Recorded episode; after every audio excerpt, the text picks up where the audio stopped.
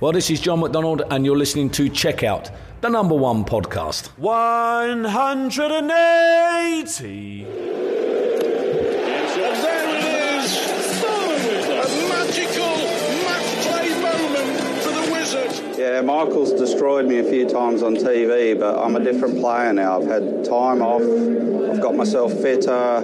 I've practiced well. I'm ready. I'm ready to take on the world again.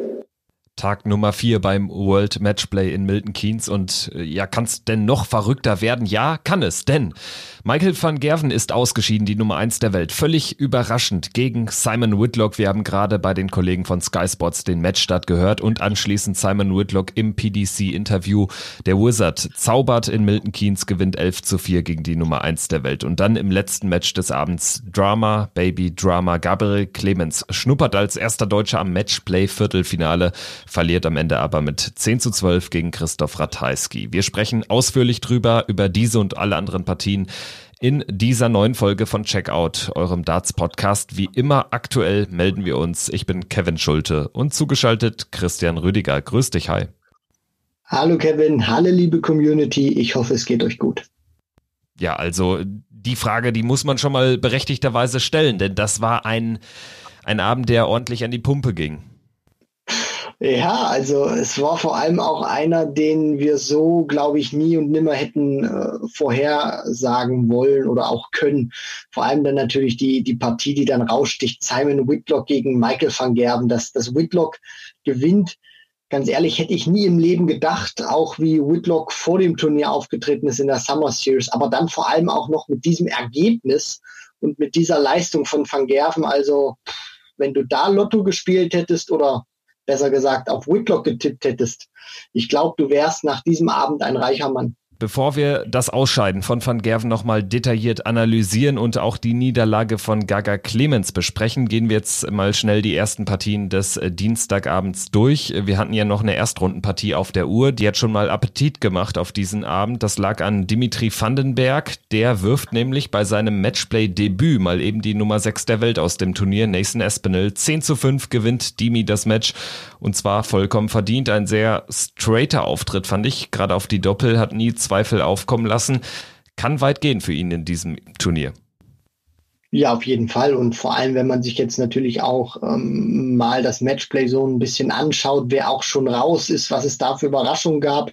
Also da kann Dimitri auf jeden Fall weit kommen, vor allem auch nach, nach dieser Partie. War ein bisschen shaky Start. Nathan holt sich das erste Leck mit, mit 17 Darts. Ist jetzt, bekleckert sich da auch nicht unbedingt mit Ruhm, aber danach find, fand ich, äh, begann Dimitri sich, sich abzusetzen und war der viel stärkere Spieler. Ging ja dann auch mit 8 zu 4, äh, war ja dann unter anderem mal ein Spielstand gewesen und Dimitri hatte von, von diesen acht Lecks, die er da gewonnen hat, nur eins über 15 gespielt. Also das ist schon Weltklasse-Niveau gewesen, was er da äh, dann auch an den Tag gelegt hat, spielt nur 156 zum 8 zu 4. Espinel verpasst die 117 und Espinel hatte, fand ich dann auch nicht mehr wirklich was entgegenzusetzen. Und im letzten Deck ging dann gar nichts mehr. Also verdienter Sieg für Dimitri Vandenberg. Ja, dann Achtelfinale Nummer eins und das war deutlich spannender, deutlich umkämpfter. Michael Smith gegen Mensur Suljovic und wir hatten ja Mensur auch wirklich Chancen ausgerechnet, weil er jetzt bei der Summer Series gute Leistung gebracht hatte und auch in Runde eins gegen Jamie Hughes schon einen Test bestanden hatte. Und Mensur kommt auch gut rein, bekommt das Match aber am Ende einfach nicht zu. Er führt 4-1, 6-3, 9-6, äh, dann auch 10-9. Aber Smith kann immer äh, sich noch retten und äh, ist dann für mich in der Verlängerung in dieser Phase der bessere Spieler gewesen und er hat einfach für seine Leckgewinne weniger kämpfen müssen als Mensur. Also da hatte man schon das Gefühl, ja, irgendwie will da äh, das Doppel nicht immer so, äh, so kommen bei, bei Mensur. Von daher, ja, war es am Ende vielleicht sogar fast der logische Ausgang, dass er das Ding dann noch abgibt. Mensur wird sich richtig, richtig krass ärgern, dass er diese Partie verloren hat. Er hat ja erstmal richtig stark oder bockstark angefangen mit einem 10-Data und Smith kam überhaupt nicht rein und Mensur hat die, diese Phase ja auch ausgenutzt, mit 3 zu 0 davongezogen. Und äh, Smith äh, hat sich dann natürlich auch berappelt. Also der lag ja nach den ersten beiden Lecks unter 80 im Schnitt, hat sich dann auch berappelt, aber dieser Vorsprung von drei Legs, den hat Menso ja dann auch behalten, 8 zu 5. Und von da an sank das Niveau, fand ich, von, von beiden Spielern wirklich drastisch ab. Mensor kam überhaupt nicht mehr rein in die Triple, teilweise auch richtig weit vom Trippelfeld entfernt gewesen und dann stand es auf einmal 9 zu 9 und Smith hatte in, in, in dieser Aufholjagd oder in dieser Phase ja auch Menso nicht, nicht überrollt mit äh, tollem Scoring, sondern dem hatte auch wirklich eine durchschnittliche Leistung gereicht und dann spielt Menso auf einmal diese 136 zum 10 zu 9 und da dachte ich mir, der ist so ein Beißer, der nutzt diesen Moment, zieht sich hoch und äh, gewinnt diese Partie jetzt noch, aber da war, da war dann auch wirklich nichts danach oder kam danach nicht mehr viel. Smith antwortet so, so, sofort und dann schaukelt sich das eben bis zum 12 zu 12 hoch. Und du hast das ja eben vollkommen richtig angesprochen, Kevin. Die Doppelquote war dann der entscheidende Wert gegen Ende. Also Mensur hatte zum Stand vom 11 zu 11 eine Doppelquote, elf Treffer aus 17 Versuchen. Und er kommt am Ende dieser Partie raus mit einer Quote, zwölf Treffer aus 28 Versuchen. Das heißt, er hat dann ab dem Moment, wo es 11 zu 11 stand, hat er von elf Versuchen aufs Doppel nur noch einen einzigen getroffen. Und das war für mich der Unterschied zu Michael Smith, warum er die Partie am Ende verloren hat. Und die Statistik beweist das nämlich wirklich. Also das ist eine eindrucksvolle Statistik und ja, die zeigt eben, ganz klar den Moment an, wo Suljovic das Spiel aus der Hand gegeben hat. Denn ja, Smith hat ihm Chancen gegeben. Du hast es angesprochen. Umso bitterer die Niederlage. Gary Anderson gegen James Wade war das zweite Achtelfinale des äh, gestrigen Abends. Das war eine Partie, die einen trotz der großen Namen jetzt nicht so sehr mitgerissen hat, fand ich. Das war niveaumäßig auch mittelmäßig, ähnlich wie auch bei Smith gegen Suljovic. Es fehlte mal so ein bisschen das Drama. Es fehlte der Nervenkitzel. Lag jetzt auch daran, dass Gary Anderson das Match ab der zweiten Session dominiert hat. Gegen Ende kassiert er zwar nochmal einen Break, konnte er sich aber auch erlauben. Letztendlich schafft er dann souverän den Einzug ins Viertelfinale mit einem 11-8. Ja, und äh, was Gary Anderson anbetrifft, langt, also ich bin eigentlich zufrieden mit, mit seiner Partie gewesen. Also da haben wir in der Vergangenheit weitaus schlechtere Performances gesehen. Das erste Highlight kam ja von Wade mit der 848 zum 3 zu 2. Dann ging es ausgeglichen weiter, 4-4.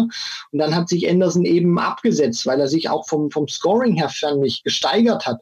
Wirft dann zweimal, also im neunten und zehnten Deck, zweimal sechs perfekte Darts. Und der Witz war ja dann, dass er die hätte eigentlich noch verlieren können, weil er ein bisschen dann rumgealbert hat oder es nicht ganz zu Ende äh, bekommen hat, dann aber hat die Lex dann eben in, in seine Tasche gezogen, hat für mich auch viele 180er geworfen. Also das hat mich schon wieder sehr an die, an die Scoring Power damals vom, vom alten Gary Anderson erinnert. Wade hat sich dann natürlich gewehrt, auch wo es 4 äh, zu 9 aus seiner Sicht stand, hat dann 11 Data nochmal gespielt, kam dann nochmal ran, aber ich finde, Anderson hat es dann auch im, im letzten Leg dann gut gespielt und das dann mit 11-8 über die Bühne gebracht. Also die, die, die Zahlen sind vielleicht nicht ganz herausragend, aber ich finde, das, das geht schon in Ordnung. Also Gary Anderson, finde ich, hat eine, hat eine gute Partie gespielt.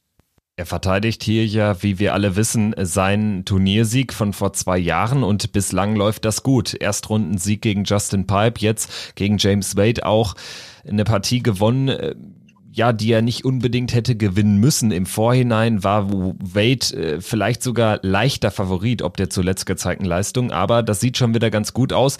Vor allen Dingen auch, weil der Weg jetzt wirklich frei ist, hier im Turnier ganz weit zu kommen.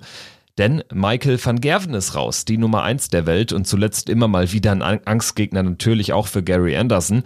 Michael van Gerven scheidet aus gegen Simon Whitlock. Wir haben eingangs schon mal kurz dieses Kracher-Duell thematisiert. Wir waren uns im Vorfeld einig, das wird eine klare Geschichte, das wird ein schnelles Match. Und dann das. Es wurde ein schnelles Match vom Ergebnis her, aber in die komplett andere Richtung. Simon Whitlock gewinnt 11 zu 4 gegen Michael van Gerven, legt den Grundstein in der ersten Session, die er mit 5-0 abschließt. Ja, und selbst als Whitlock diese Session wirklich zu Null gewinnt, dachte ich noch nicht so dran, dass hier wirklich was, was Magisches passieren kann. Ich hatte immer das Gefühl, gerade weil wir das ja auch aus der Vergangenheit kannten, dass Van Gerven sich diese Möglichkeiten kreiert und wieder zurückkommt, dass der irgendwas findet, um nochmal in den sechsten Gang zu schalten. Aber es, es, es lief einfach nicht so. Es hatte so ein kurzes auflodern, fand ich, als er sich die ersten beiden Legs nach der Pause holt, dann auf 2,5 verkürzt. Aber was einfach auch dieser, dieser Riesenunterschied heute war, ist, Van Gerven, das dürfen wir nicht vergessen. Ja, der hat eine volle Breitseite bekommen mit 4 zu 11. Aber der hat sich auch verdammt viele Chancen kreiert und er hat dann eben diese vielen Chancen versemmelt. Also der hat 20 Darts am Doppel vorbeigeschrubbt und Whitlock, wir oder dürfen jetzt auch nicht den, den Fehler machen, das jetzt nur auf die vorbeigeworfene Darts am Doppel von Michael van Gerben zu reduzieren. Whitlock hat den besseren Average gespielt, hat die bessere Doppelquote, hat die besseren Scoring-Werte. Also der war dann auch schon in allen Belangen besser als van Gerven. Nur es ist dann eben auch wichtig, das zu erwähnen. Van Gerven hat sich viele Möglichkeiten selber verbaut. Ob er diese Partie gewonnen hätte, wenn er ein bisschen konstanter gewesen wäre auf die Doppel, wage ich zu bezweifeln, weil eben vom, vom Scoring her überhaupt nichts kam. Also The Green Machine, das war heute eher ein kleines Häschen anstatt der grüne Hulk. Ja, also du sagst es, er hatte Chancen, er hatte sogar recht viele Chancen ab der zweiten Session. Also in der ersten Session, ich glaube, da ging er mit äh, 0-3 ganz schnell in Rückstand, ohne überhaupt aufs Doppel geworfen zu haben. Aber es war ja auch zu dem Zeitpunkt klar, das kann äh, Whitlock nicht durchhalten. Da kann er noch so einen guten Tag erwischen. Und so kam es dann auch. Die zweite Session war schon ein bisschen hackeliger, aber da kommt dann Van Gerven auch so raus, wie er rauskommen musste krallt sich äh, die ersten zwei Legs, auch mit einem Break dann logischerweise dabei, kassiert dann aber direkt das Rebreak. Alles noch kein Problem, holt sich wieder ein Break, kassiert wieder das Rebreak zum 3 zu 7 und das war für mich ein Schlüsselmoment, denn da ist er drauf und dran, ähm, sich das 4-6 zu krallen, äh, lässt er aber einen Dart auf Doppel aus und das wäre so ein typischer MVG-Moment gewesen, weil da pusht er sich dann normalerweise. Zu einem wirklich sehr entscheidenden Zeitpunkt wäre das natürlich auch für Whitlock ein kleiner Neckbreaker gewesen, wenn es dann in diese kleine dreiminütige Pause geht und Whitlock äh, ja sieht seine Führung dahin schmelzen. So kam es dann nicht. Ähm, es gab dann aber nochmal dieses äh, ja, Auflodern von Hoffnung, weil Van Gerven wieder einen Break schafft zu Beginn der dritten Session, wird wieder gekontert durch einen Whitlock-Break. Also das waren 1, 2, 3, 4, 5, 6 Breaks in Folge und man muss einfach sagen, da hat Van Gerven auch bei seinem eigenen Anwurf das Match verloren. Nur einmal hat er seinen Anwurf durchbekommen in einem Race to 11 gegen Simon Whitlock.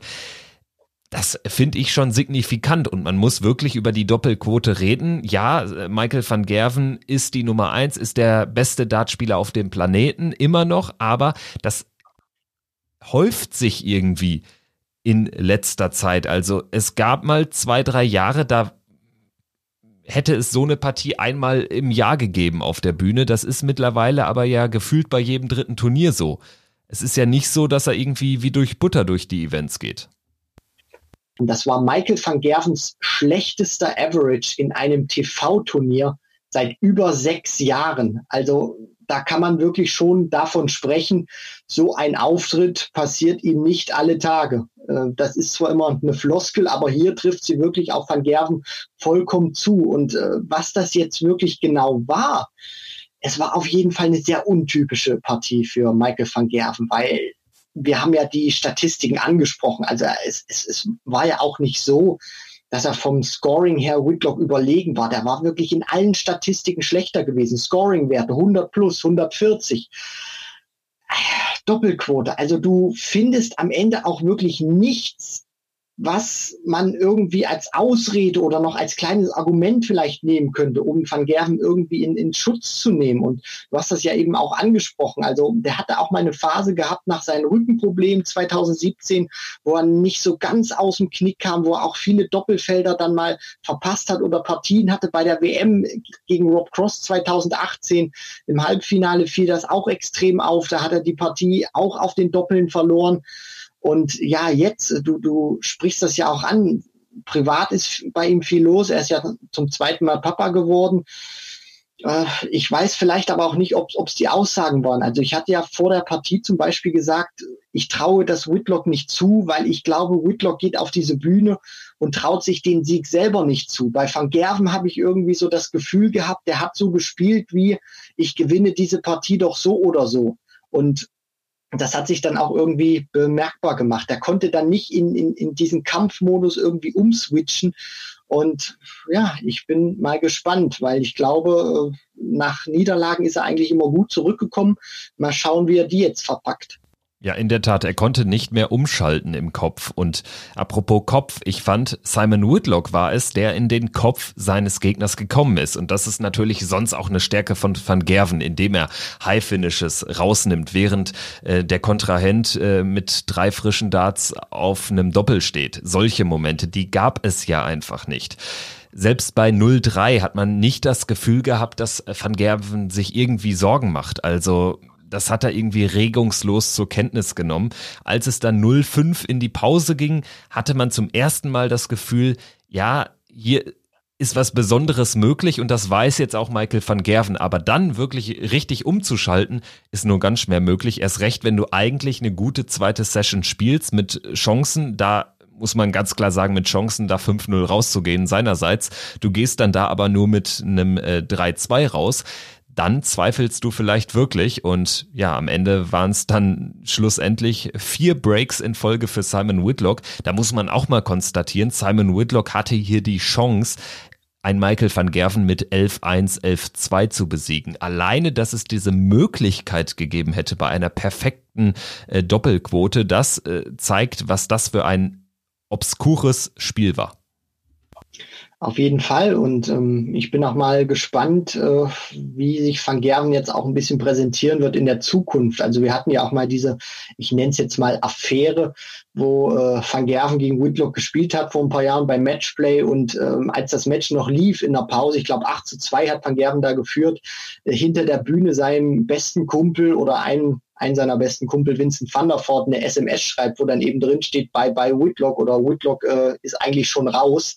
Ich äh, bringe das noch schnell zu Ende. Das äh, kam ja dann auch an die Öffentlichkeit und im Interview vorher äh, Brandon Dolan zum Beispiel hat er als langweiligen Spieler bezeichnet, boring Player, äh, hat auch im Interview vorher immer diesen Rekord, den er gegen Simon Whitlock hat, äh, betont, dass er seit 2017 kein Match mehr gegen ihn verloren hat ich sag's mal so, er hat ein, sehr oft ein großes Mundwerk und es fällt nicht so auf oder wir sprechen nicht oft so darüber, weil er eben diesen Worten sehr oft Taten folgen lässt. Aber jetzt äh, ist er mit den Worten, die er auch mal gesagt hat oder mit den Dingen, die er in der Vergangenheit gemacht hat, gegenüber auch Simon Whitlock aber mal so ganz heftig auf den Kopf gefallen. Ja, nach diesem Paukenschlag, da war es gar nicht mal so leicht, äh, halbwegs runterzukommen.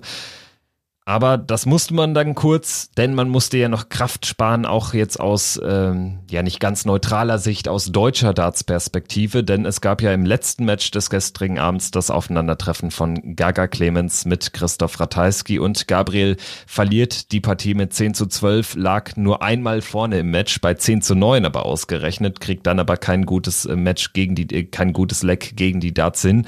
Ähm, war das komplette Gegenteil zu Van Gerven Whitlock. Hier gab es ja fast gar keine Breaks. Genau, und äh, es war auf jeden Fall erstmal schön zu sehen, weil wir hatten ja im Vorfeld auch drüber gesprochen, was muss passieren, damit Gabriel auch eine Chance hat. Und er hatte sein Niveau deutlich nach oben geschraubt. Ratajski kam ihm auch ein bisschen entgegen, hat dann die Anfangsphase, wo Gaga ein bisschen was ausgelassen hat, für sich genutzt. Und dann war das eben so ein, ja, ich, ich würde es jetzt nicht als Schlagabtausch bezeichnen, aber es war so ein, so ein schönes wie im Tennis hin und her servieren. Also derjenige, der Anwurf hatte, der hat es dann eben auch durchgebracht.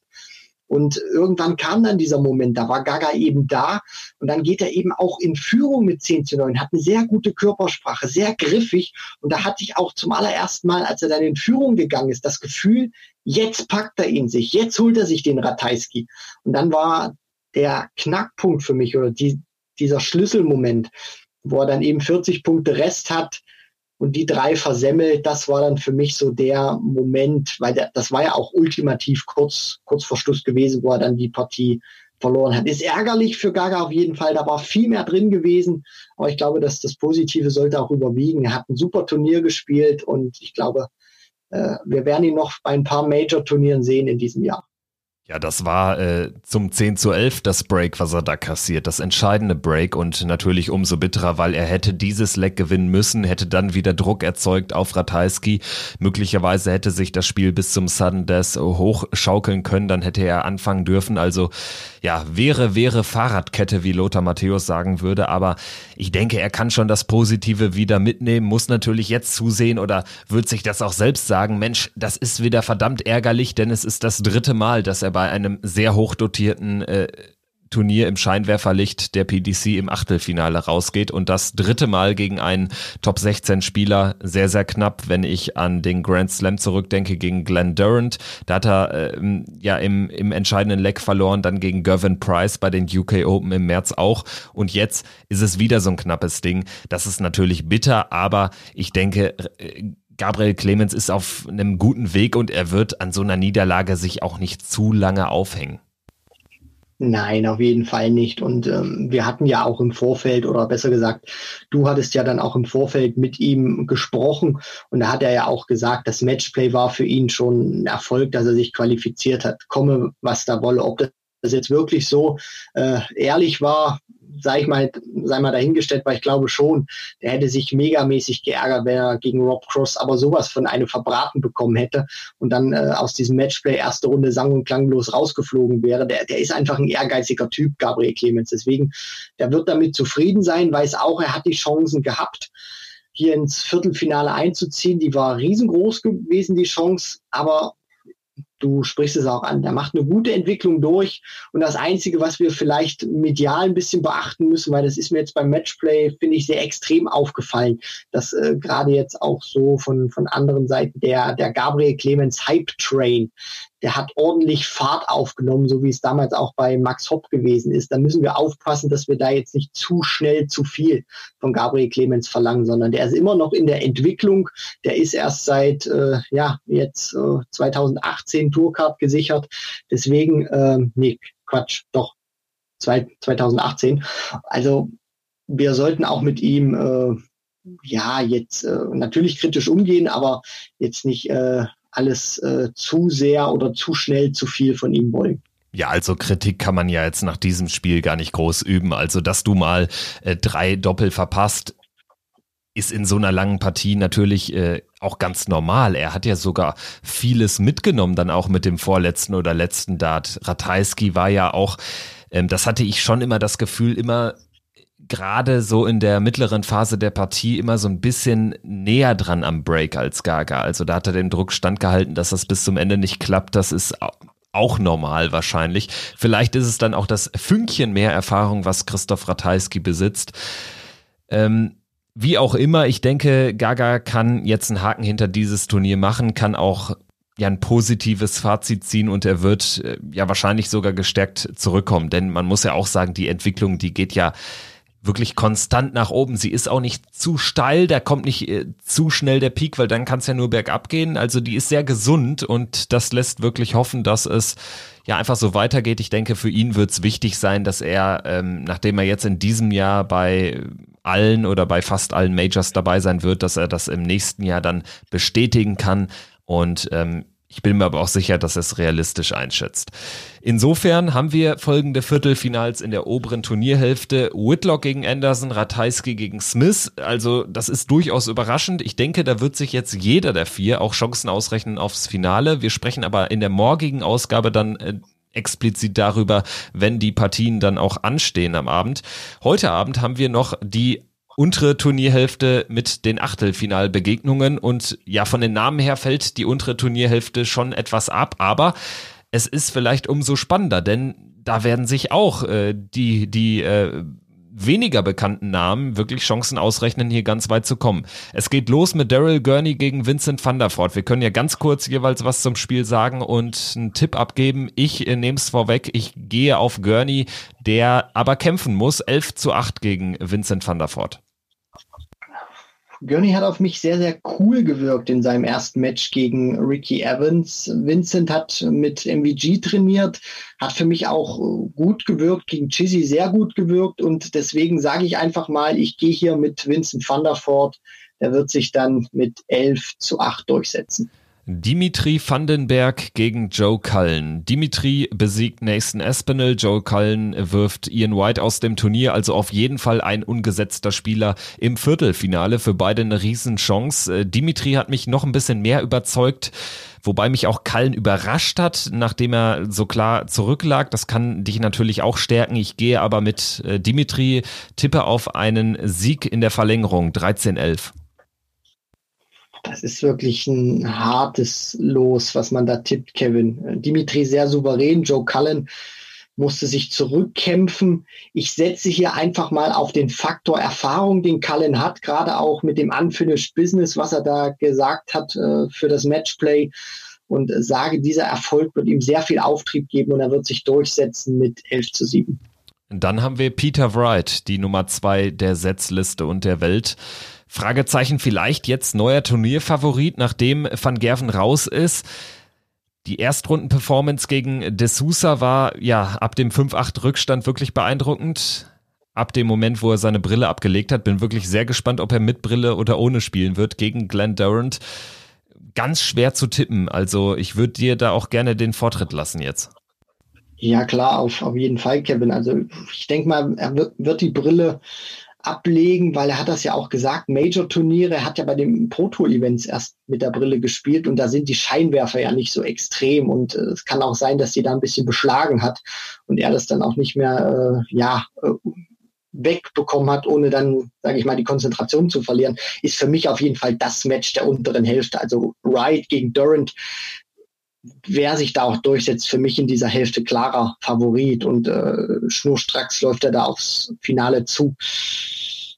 Peter Wright, natürlich, der hat gewackelt. Glenn Durant sehr überzeugend und auch wenn ich Peter Wright tippen würde, sage ich einfach mal, Glenn Durant setzt sich hier durch in einer sehr aufreibenden Partie mit 14 zu 12. Ja, überrascht mich jetzt ein wenig, weil du natürlich da auch mutig tippst. Ich hatte mir auch schon so einen mutigen Tipp vorbereitet. Ich bin nämlich irgendwie auch von Glenn Durant überzeugt, glaube auch, dass er ähm, jetzt nach dem äh, klaren Deswan-Sieg sich auch sagen wird, warum kann ich den Peter Wright nicht schlagen? Und ähm, ja, dieses Brillengate, da hast du natürlich vielleicht nochmal ein Themengebiet, mit dem du dich beschäftigst. Ähm, andererseits, Peter Wright ist natürlich gestärkt durch seinen WM-Sieg immer noch. Das, das äh, zieht ihn irgendwie durch das ganze Jahr. Ich glaube, es wird ein ganz, ganz enges Match.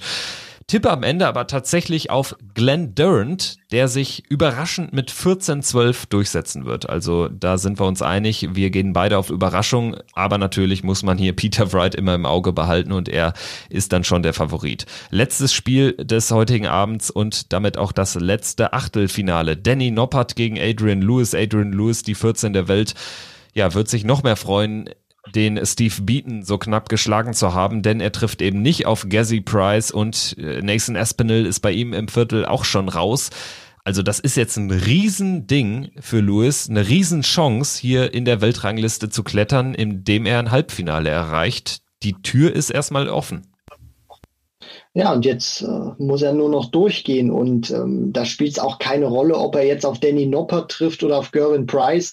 Wir sagen natürlich alle, Danny Noppert ist nicht Gervin Price, Riesenchance für Adrian Lewis. Auf der anderen Seite muss er natürlich diesen Danny Noppert erstmal aus dem Weg räumen und äh, gerade jetzt auch das Format wird länger. Lewis in seiner aktuellen Situation er wird auf jeden Fall wieder magische Momente drin haben, aber er wird auch wieder, da bin ich mir sehr sicher, große Schwankungen in seinem Spiel drin haben, wo auch mal wieder gar nichts geht. Noppi, glaube ich, wird er eher so dieses moderatere Spiel an den Tag legen. Der wird wenige, wenige Ausreißer nach unten haben, aber auch, glaube ich, äh, in, in, und das macht ihn vielleicht auch ein Stück weit gefährlicher als Adrian Lewis. Trotzdem ich, ich würde gern mit Adrian Lewis gehen, ähm, sag aber, Danny Noppert wird sich durchsetzen mit 11 zu 8. Ja, ich sehe den Punkt. Danny Noppert ist, glaube ich, da auch nochmal ein gefährlicherer Gegner als Steve Beaton, weil von Danny Noppert ist keine wirkliche Schwächephase zu erwarten. Also der zeigt dir jetzt zwar über eine Session auch kein 115er Average zwischendurch, aber eben auch kein 85er. Also der wird sich irgendwie wieder einpendeln zwischen 90, 95 bei 30 bis äh, 50 Prozent Doppelquote.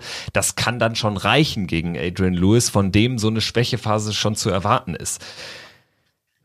Ich habe aber trotzdem ein gutes Gefühl bei ihm, weil er mich gegen Steve Beaton gerade zu Beginn der Partie, obwohl er da auch in Rückstand geraten ist, obwohl Steve Beaton auch wichtige Darts rausgenommen hat, er hat mich überzeugt vom Mindset. Er ist eben nicht auseinandergefallen, hat sich nicht zu sehr ähm, aufgeregt. Steve Beaton hat es nicht in seinen Kopf geschafft und ich glaube, das schafft Danny Noppert auch nicht. Danny äh, Noppert ist ein guter Spieler, aber ähm, wir wissen es beide. Also du nimmst jetzt den großen Namen raus mit Price. Lewis ist auch ein großer Name, aber sicherlich der schwächere Spieler aktuell. Das ist nicht immer so einfach. Von daher gehe ich mit Adrian Lewis mit, ähm, ja, Jackpot, der 11 zu 9 gewinnt. Wir werden das auf jeden Fall beobachten und Christian, kann es eigentlich noch bekloppter werden? Also kann auch dieser Abend den vorhergegangenen toppen? Ich glaube, so langsam ist das schwer möglich, aber wir geben uns ja vielleicht auch mal mit weniger zufrieden. Ja, auf, auf jeden Fall. Also ich meine, wir müssen jetzt unsere Erwartungen auch ein bisschen zurückschrauben. Es sind statt fünf Partien nur noch vier. Liegt natürlich auch daran, dass es jetzt äh, weniger, dass es äh, Ende zugeht, aber ähm, ich glaube, Kevin, ich sehe natürlich auch deinen Punkt. Ähm, das Matchplay wird noch magische Momente haben, aber wir dürfen nicht davon ausgehen, dass wir jetzt äh, verwöhnt werden jeden Tag. Ja, nur noch vier Partien, dafür aber alle Race to 11 logischerweise sind Achtelfinalbegegnungen und es geht, ganz wichtig, heute nicht um 19 Uhr deutscher Zeit bereits los, sondern erst um 20 Uhr. Also hinten raus wird's genauso lang wie in den äh, vorangegangenen Abenden, aber eben es geht früher los. Insofern würde ich sagen, wir covern das Ganze sowieso wieder, besprechen diese vier weiteren Achtelfinalbegegnungen und werfen dann in unserer morgigen Folge auch einen ausführlichen Blick auf die Viertelfinals der oberen Turnierhälfte. Bis dahin, danke fürs Einschalten, bleibt dran, wir hören uns. Tschüss.